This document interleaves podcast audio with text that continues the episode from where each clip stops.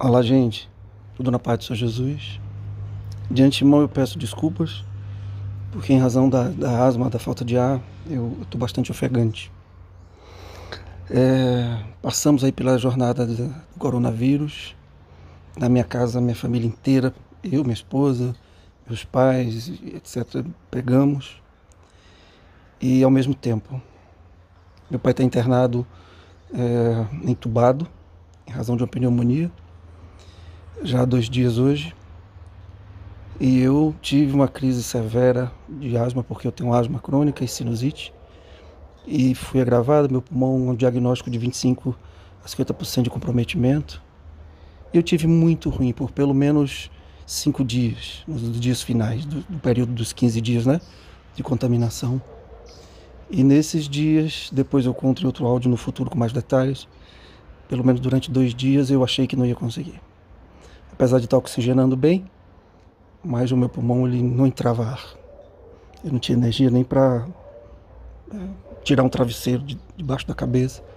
E poupei até os meus familiares próximos, porque estávamos todos na mesma casa e doentes, alguns com menos sintomas, de contar o meu real estado. Eu simplesmente dizia que estava tudo bem, mas literalmente entreguei meu espírito a Deus. Né? Ficava deitado e cheguei muito perto do, do Vale da Sombra da Morte. Seria caso de internação mas eu preferi não dizer como eu estava. Eu sei que alguém pode criticar essa decisão, mas literalmente eu passei por aqueles períodos do medo e né, da dificuldade. Depois entrei no. Cheguei perto daquele vale da sombra da morte e entrei num, num ambiente de paz. Entreguei meu espírito e, e descansei, né? Confiado na vida eterna. E sabia que talvez o mínimo esforço até de entrar numa ambulância para ir para o hospital eu poderia não suportar, porque meu pulmão e meu coração já estavam no limite. Mas eu conto essa história no futuro com mais detalhes. E, graças a Deus, sobrevivi. Ele me concedeu vida. Estou me recuperando, ainda cansando muito. Aquelas sequelas de dores, de fadigas, etc. no corpo e aquele processo que, que muita gente passou ou vivenciou na vida de um parente querido, ou coisa até pior, né? Quantas vidas estão, é, pessoas não estão resistindo Estou orando por meu pai.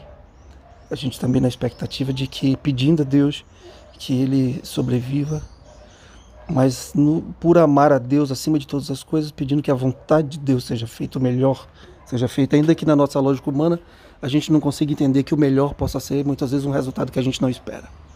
Mas a Deus sabe de todas as coisas, estamos confiados e consolados.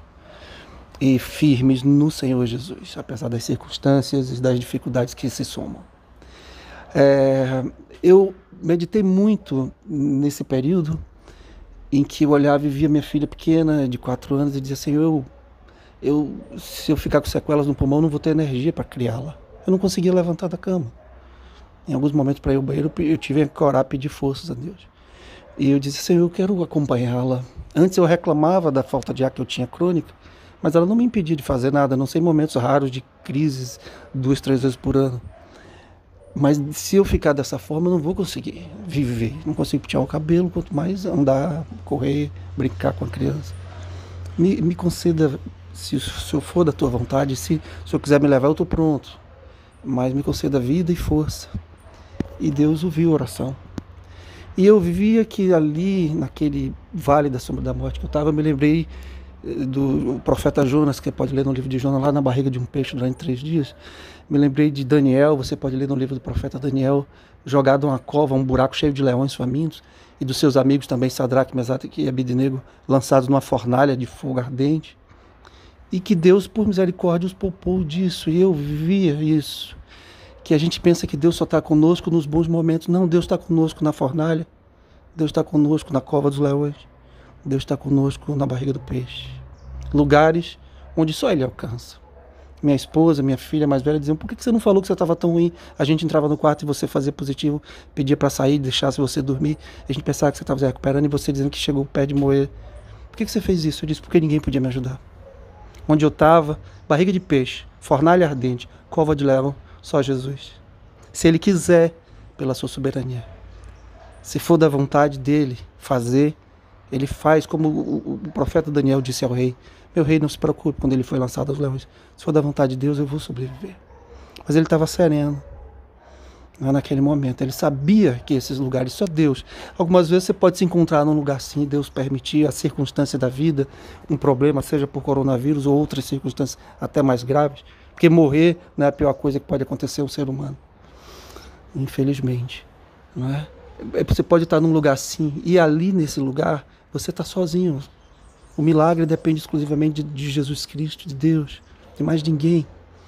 E eu segurei a mão dele ali e fiquei, disse, estou contigo aqui, Senhor. Me, me conduz. É? Sei que outras pessoas viveram experiências e vivem mais sérias do que a minha, mas estou dando esse depoimento até para fortalecer você. Segure, fique firme, confie, entrega teu caminho, Senhor. Existe uma vida muito além dessa vida, que essa vida aqui, comparada com ela, é só um, um ponto numa régua de quilômetros, que é a vida eterna. E primeiro é descansar nisso, sabe? É, eu, quando fui com meu pai, que está hoje internado, despedi da mãe dele no hospital, o que eu disse junto com ele ali para ela foi até logo, vó. Porque no, no, tempo, fora do tempo cronos humano, a eternidade está logo ali e a gente vai se andar para sempre. A mesma forma no dia que meu pai saiu aqui para o hospital, sendo levado por minha mãe, porque eu não tive nem condições de levar meu pai no hospital. De tão fraco, que para mim foi muito frustrante. Mas foi assim, tchau, velho, até daqui a pouco. Ou nessa vida ou na outra eternamente juntos, sabe? E, e, e, e conformado pelo Espírito Santo, completamente estável nas emoções, já, já no fim do processo, onde eu também não sabia se sobreviveria. E poupei minha família de, de saber disso. E, Jesus me, me, trouxe de volta para a vida, né? me puxou pela mão desse poço profundo. Graças a Deus, me deu um novo tempo. Mas eu estava pronto. E me lembro do próprio Jesus. Eu falei aqui de, desses personagens que na barriga do peixe, na fornalha, nos leões. Mas alguém pode dizer, o Jesus que Deus não livrou da cruz? Mas Deus estava lá com ele. Tinha um propósito naquele sacrifício, que era pagar o seu preço e o meu. Né? O seu pecado e o meu. Aquela condenação era nossa. Ele assumiu o nosso lugar mas ele orou, pediu livramento, se possível, passa de mim esse cálice, mas ele fez a oração mais linda, ele continuou confiando no Pai, ele honrou o Pai com a confiança, ele disse, mas seja feita a tua vontade, Paizinho, aba, Pai, querido Pai. E no final ele disse, Pai, em tua mão eu entrego o meu espírito. E Deus o ressuscitou dos mortos e deu um trono acima de todo o trono. E ele estava sereno ali no fim, naquele vale da sombra da morte. Mesmo aqueles que chegam no fim, que a vida acaba, mas que estão com Jesus, chegam com serenidade. E assim que eu estava, ele me deixou nesse lugar e eu continuo lá e estou tranquilo com relação ao meu pai. E essa é uma palavra para você, fique tranquilo. Seja com você, com a pessoa amada ao seu redor. Descanse nessa mesma certeza que o melhor será feito se você descansa e entrega seu caminho nas mãos dele. Ele vai estar lá com você, seja na cova dos leões, seja na fornalha, seja na barriga do peixe, seja na cruz. E ele vai te dar vida aqui, se ele quiser, e vai te dar vida eterna em Jesus Cristo. Descansa. Deus te abençoe. Continuemos orando.